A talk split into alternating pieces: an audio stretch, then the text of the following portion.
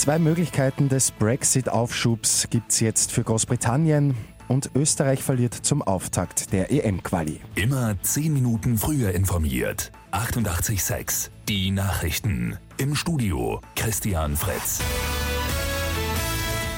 Die EU gibt Großbritannien jetzt zwei Brexit-Möglichkeiten. Stimmt das britische Unterhaus nächste Woche dem Austrittsabkommen zu, dann wird der Brexit auf den 22. Mai verschoben. Sollte das Parlament den Deal aber noch einmal ablehnen, dann wird nur bis zum 12. April verschoben. Die Briten müssen spätestens dann sagen, wie sie weitermachen wollen.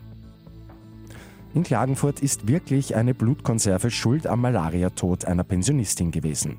Tests haben jetzt gezeigt, dass der Malariaerreger in der Blutkonserve gewesen ist. Jetzt soll der Spender informiert werden. Österreichs Fußballteam hat einen klassischen Fehlstart in die EM-Qualifikation hingelegt. Die ÖFB-Auswahl verliert am Abend gegen Polen mit 0 zu 1. Die Österreicher haben gute Chancen ausgelassen, auch mehr Ballbesitz gehabt. Für ein Tor hat es trotzdem nicht gereicht.